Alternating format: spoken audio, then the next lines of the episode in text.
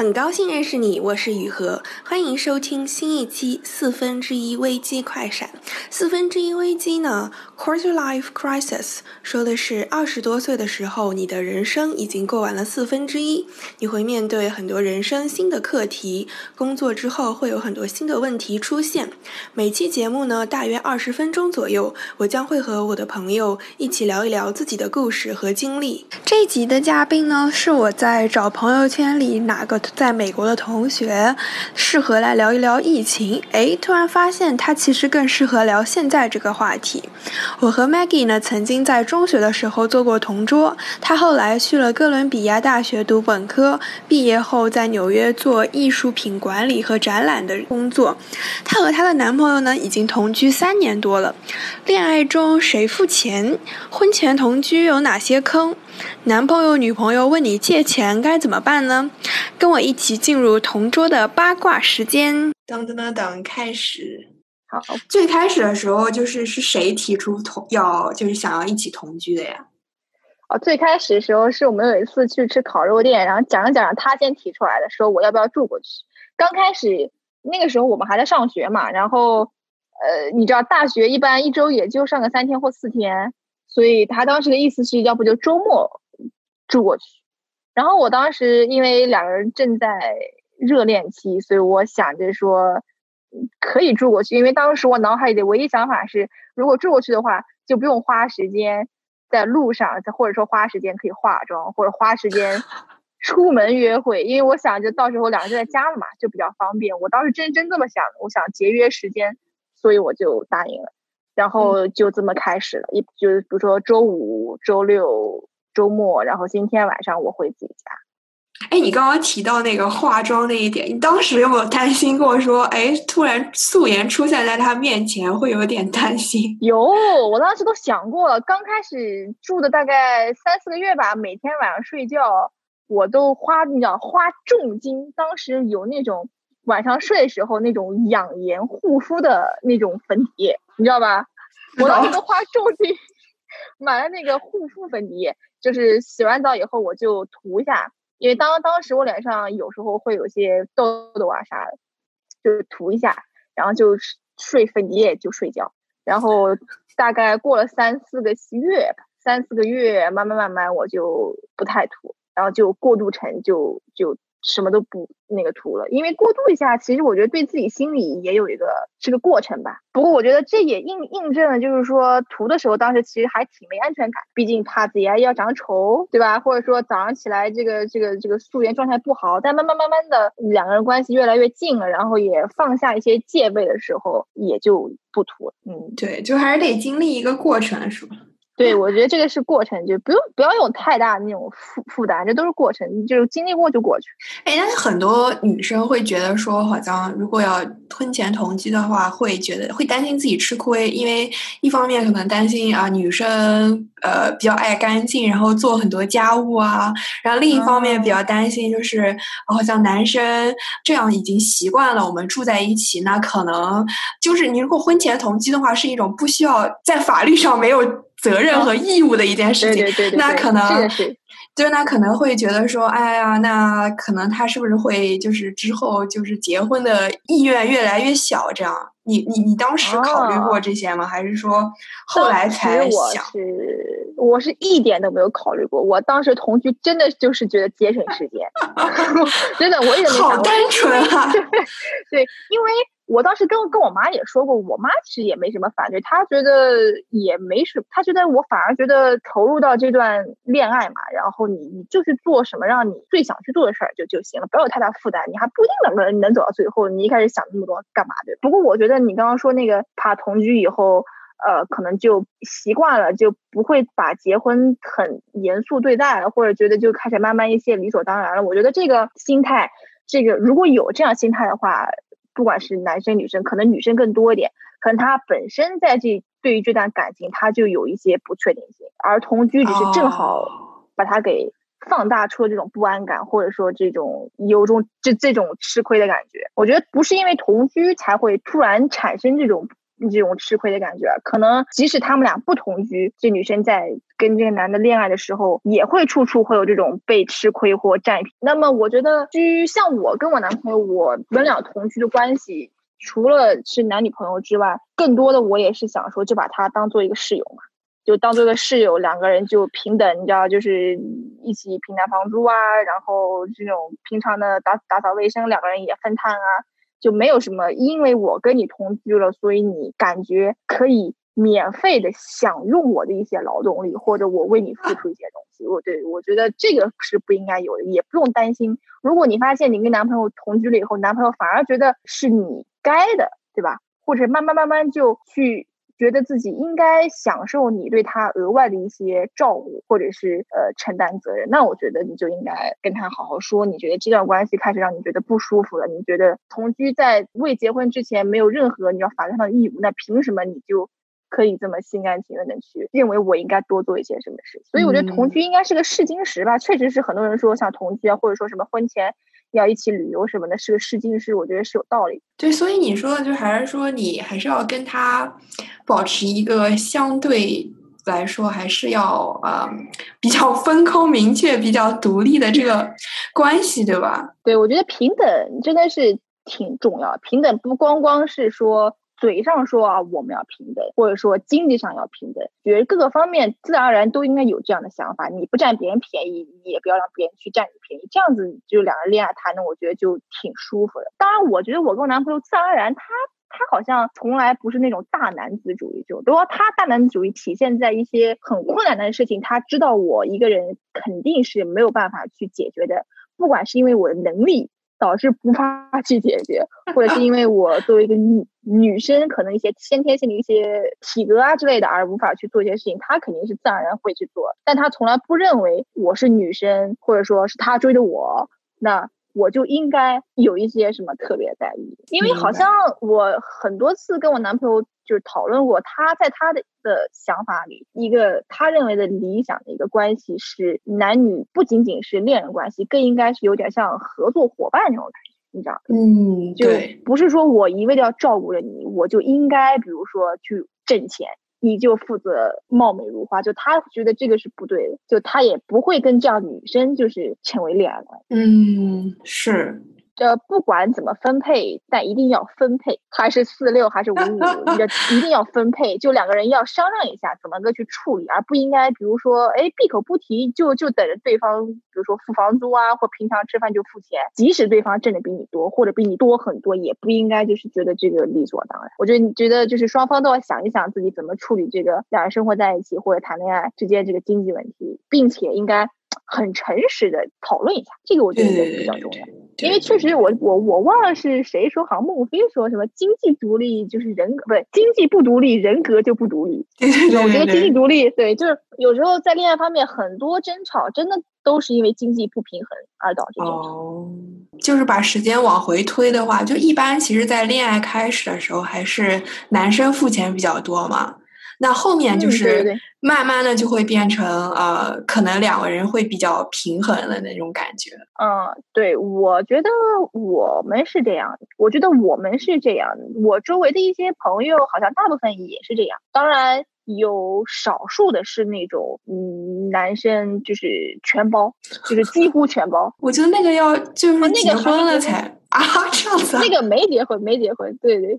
没结婚，但是我但是那对我认识的时候，他们年龄还挺小，也就那种大二大三那种那种年。嗯，我觉得结婚了，然后自己有经济能力了，就是那样的话，就觉得那那也没有没有人会说什么，毕竟是你们两个人的事情，对吧？对对。但我觉得，如果是还在上学这样的话，其实他们花的也是父母的钱嘛。耶，对，这这他们可能没有想到这一点，他们觉得。哦，我有一个朋友，他一点都没有负担，他父母明确的就他很宠溺他嘛，他父母很宠溺这个儿子，所以就是生活费零零花钱从来都没有拒绝过。然后他的儿子拿的也没有什么负担，因为他觉得可能就是沟通比较好吧，他觉得父母愿意给，那他就拿着好，他也没有说父母都已经比如说很贫穷，但他还强行跟人家要，那那也没有。那我觉得这种情况，那自己家里事儿嘛，自己家里面成员都没有矛盾，那别人也不妨说什么。但是我觉得那种。父母都已经挺辛苦了，在供给你留学啊，或者是生活，你还去乱花，然后或者觉得自己充大款那种感觉，然后再去谈个恋爱，再花很多钱，这就有点不太合适。哎，那你们同居的时候，你有担心过，比如说？因为距离产生美嘛，然后你们住在一起就没有距离了，然后很多神秘感啊，然后都已经消失了。尤其生活在一起会暴露一些啊生活习惯上的不同，就你们会因为这种事情而吵过吗？这倒没有，因为当时我觉得喜欢享受这种神秘感或距离感的人，他们应该只适合网恋。这他们应该，他们对我觉得只有这种人只适合网恋，因为网恋能给他们这种神秘感和虚无感。真正你想要去了解一个人，你真的就是就是你真的喜欢上一个人了，并且你跟他的认识或者或者一些交流都是在现实生活中发生的话，你喜欢上了这个人，你一定会想去了解更多的。就像当时我男朋友追追我的时候，我问他为什么就是提出这个要求，说周末可不可以就住在一起，也是因为他就是太想要。了解就是你了嘛，就是想打破这种神秘感，所以才提出这个要求的。那我当时我也是想了解他，所以我也就欣然接受这个要求。哦，我真的觉得对追求神秘感的人应该只是个网恋或者是什么追星那那种。哎，那通过同居了解有没有什么呃？就是还比较坎坷的那个磨合的过程。呃，有，嗯，刚开始的时候，因为我男朋友比我小三岁嘛，刚开始的时候，他可能大二大三时候，他还是比较那种小弟弟型，然后 我是那种，就我是装作是那种大姐姐型，所以他什么事情比较黏着我。对，就是现在这种什么网络上很普遍的这种什么姐弟恋那种感觉，你知道吗？就是。男生都那种奶凶奶凶的，然后那种女方就是那种很御姐型。就那个时候，我们的关系有有一段时间是这样，所以他会他会给我一些负担感，因为我还是挺独立一个人嘛。但他就随时随地都要黏着你，他他他想要跟你分享他的兴趣，但是我对他的兴趣一点都没有兴趣，但是。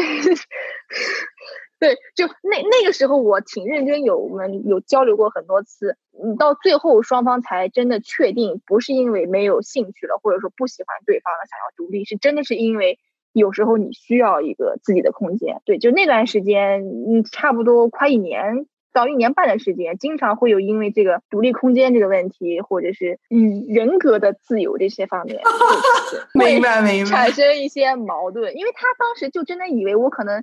想要空间，想要自由的潜意识就是说，我们俩要么就算了，对吧？淡着淡着，这种各自就是自由着自由着，两个人就真的掰了。他可能是有这种想法，所以他就很排斥，他就会跟你跟，就是我们就吵架。但后来当他意识到，哎，好像不是说要分手，就真的是需要点空间。然后我们也慢慢慢慢互相去尝试了这种模式，哎，那就没有这个矛盾。对，这个说的有这个是对，这个是当时在同居的时候。经常出现的一些问题。对对对，因为同居拉近了你们的那个距离，就是时空间都在一起，那就会很自然会想要时时刻刻都很亲密。但其实人还是需要一个自己的独立空间的，对吧？对对对，到现在就已经就是发展到，因为就是他也完全就是知道，其实不是说是一会有危机感，而是真的是两个人都需要空间，导致现在有时候我们交流。早上，比如说一起干完自己事情以后，双方，比如说他有时候会打游戏，或者他看电影什么的。但是他就会问我啊，这个电影你喜不喜欢看？我说我不喜欢看。他说好行，那我就自己看了，然后他自己看。对，但以前可能就是说，你要说不不喜欢看，男方可能就会想，哎，是不是我哪惹他不生就不高兴了，或者哎，是不是我们感情淡，就会这样想。现在就真的是就各干各的，然后就不用打扰，就觉得非常开心。对对对对，我觉得你们已经独立共生，已经发展出一套自己的相处模式了。对，这个中间都是说诸多说多了，都是血泪的故事。对。哦，是的，是的。不过大家都要经历这个过程了，我觉得也很正常。是是是。哎，你有没有发现过，比如说，呃，他买的一些东西或者他的一些习惯，你特别不能接受的？不能接受倒没有。呃，但是我最多是不支持，但是也不反对，我持有这个态度。因为他他是很奇怪的人，他有时候会突然对一个东西感兴趣，会发了疯，就是去研究，你知道。然后他有段时间特别喜欢鱼，他就从第一个小型的鱼缸发展到我们最多是我们家里面有六个鱼缸，就是那种 大中小型，还有个狂大的，就是那叫狂大的那种水族水族馆用的那种鱼鱼缸，然后搬到家里面来。然后里面养了各种各样的鱼。就是那段时间，我偶尔没事的时候会陪他去那个买买鱼啊，去鱼店里买点鱼。但但是我从来没有支持过，但我也不觉得他这个他这个兴趣会影响到我。毕竟你知道他自己买，他也没有说让我给他买，或者要求我给鱼换水啊，或者是喂，就是对吧？就他自己干事儿，那我应该就不反对。嗯，有道理，是的，是的，就是你的兴趣爱好，虽然对方可能不太喜欢，但是他没有影响到你，而且也没有说对成为你的负担，对吧？对，或者强行要求你跟他一定也要有一样的兴趣，我觉得这个就是有点负担，这个就有点不合适。你你你觉你你你有没有跟身边的其他的女生聊过，就是看手机这件事情？哎，那我觉得这手机啊，嗯，真的是一个问题。就你说你不看吧。你有些时候你又想看是吧？但是你也知道好像不太对，毕竟是你知道是对方隐隐私，然后你看了你就生怕看出点什么东西。但是，就我觉得这个其实没什么逻辑。你看，你看人家手机，你到底是希望在里面发现发现一些问题，还是不希望发现些问题，对吧？你要是。你肯定是不希望发现问题，不希望的话，那那你看人家手机，反而你到最后发现没有问题，你不是就是感觉不太好说嘛？万一被别人发现了，被你男朋友发现或者你或女朋友发现，两人肯定又免不了一顿吵架。那再再加上你也没发现问题，那你也心虚嘛，对吧？那你要是发现问题了。嗯，那就说明你们俩之间很早就存在问题。那你不应该通过手机去感受到，你应该应该早就应该感受到你们俩之间是有问题。哦，你这个说的也很对，就是你们俩这段关系如果没有什么问题的话，他比较开心的话，他也不会去手机上面或者去外面找其他人。对呀，我还是相信女生的第六感还是挺准的嘛。要是他真的是有一些事儿了，那你肯定不，你早就发现是吧？你不会笨到。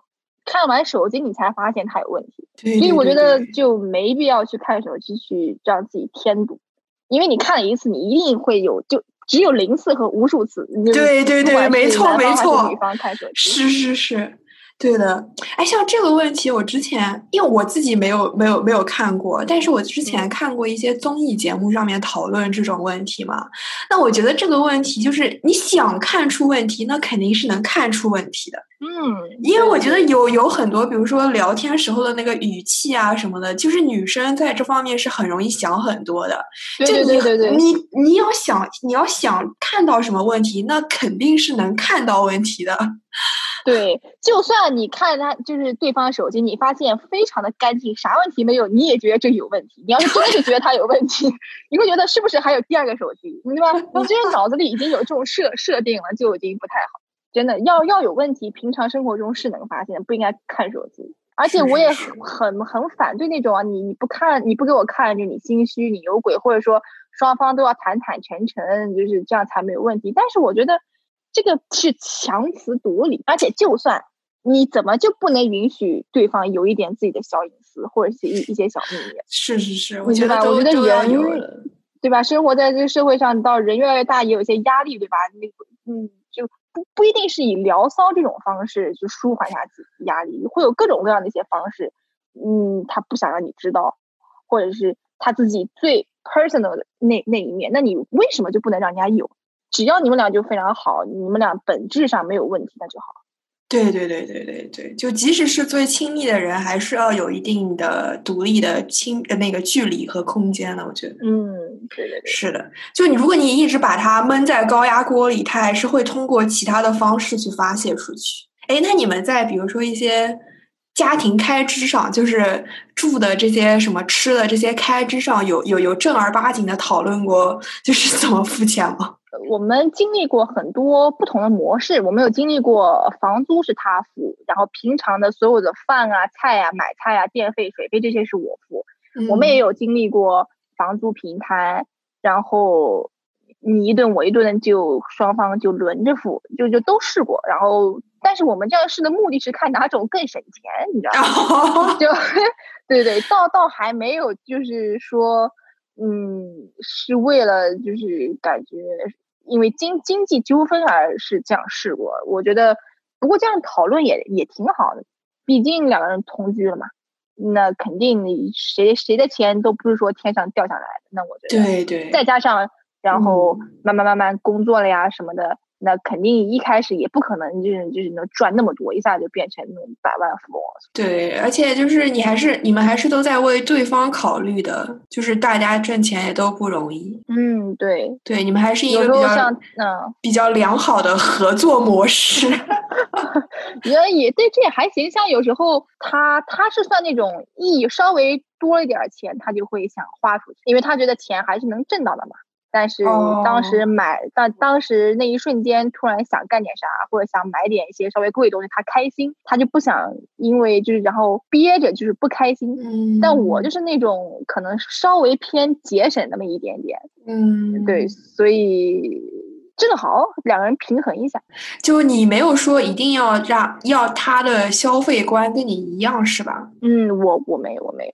哦，那你还是但是如但是如果消费观差太多，而从而导致两个人生活日子开始有问题的话，那就需要。讨论一下，是的，比如说因为一一方那个无度的一些花钱或者没有计划的花钱，而导致另外一方，比如说吃饭都吃不饱了，或者是可能下个月房租都付不起，那这种呢，我觉得就就不对。对对对对，但是有一定的差异的消费观，我觉得无伤大雅，只要对方不影响到自己。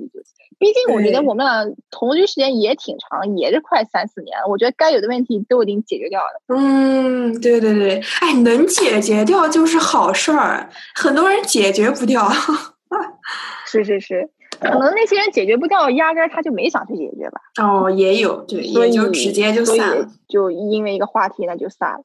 哎，你怎么看待就是男女朋友向你借钱这件事情？男方跟女方借，或者女方跟男方借？对对，就还没结婚，他跟你借钱，那借的这个钱是他自己钱，还是比如说是他父母给的生活费啊之类的？嗯，那那那那那那就得看你要借多少钱了，对吧？我觉得这个问题很尴尬哎，这个问题很尴尬。我没遇到过，但是我但是我觉得相信肯定是有这种情况存在的。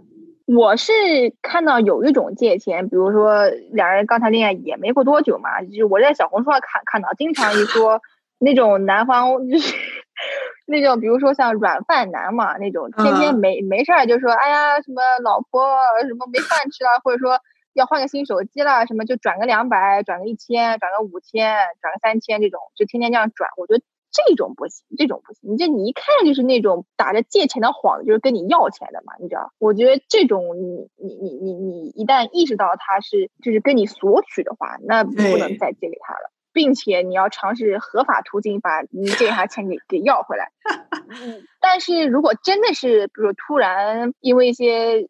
资金突然周转不开来，然后借，因为我觉得正儿八经的那种男女朋友关系，真正你要提出来跟对方借钱，说不出口的。就当你需要钱的时候，你最不想借就是跟你比较亲密的人借。你明明知道跟你最亲的人借是最容易借的，毕竟尤其是当你结结婚了以后嘛，大家其实一家人的概念，对吧？那我跟你稍微借一下，那这个这个。周转过来，我再还给你，这个是很最方便一种方式，你也不用跟银行借，也不用。但是当两个人还没结婚的时候，我觉得你们你又是认真的想跟人家谈恋爱，想走下去的，这个时候你如果有这个借借钱的问题，我觉得真的是最最难开口，就是跟那个对方去借。嗯，是有道理。所以所以能开口的话。如果真的是很诚意的、很真心的去借，那我觉，而且真的是就很偶尔，可能就一次性的话，那我觉得借一下无所谓。嗯，但是被借钱那一方也真的是，就两个人要好好谈一谈，就为什么，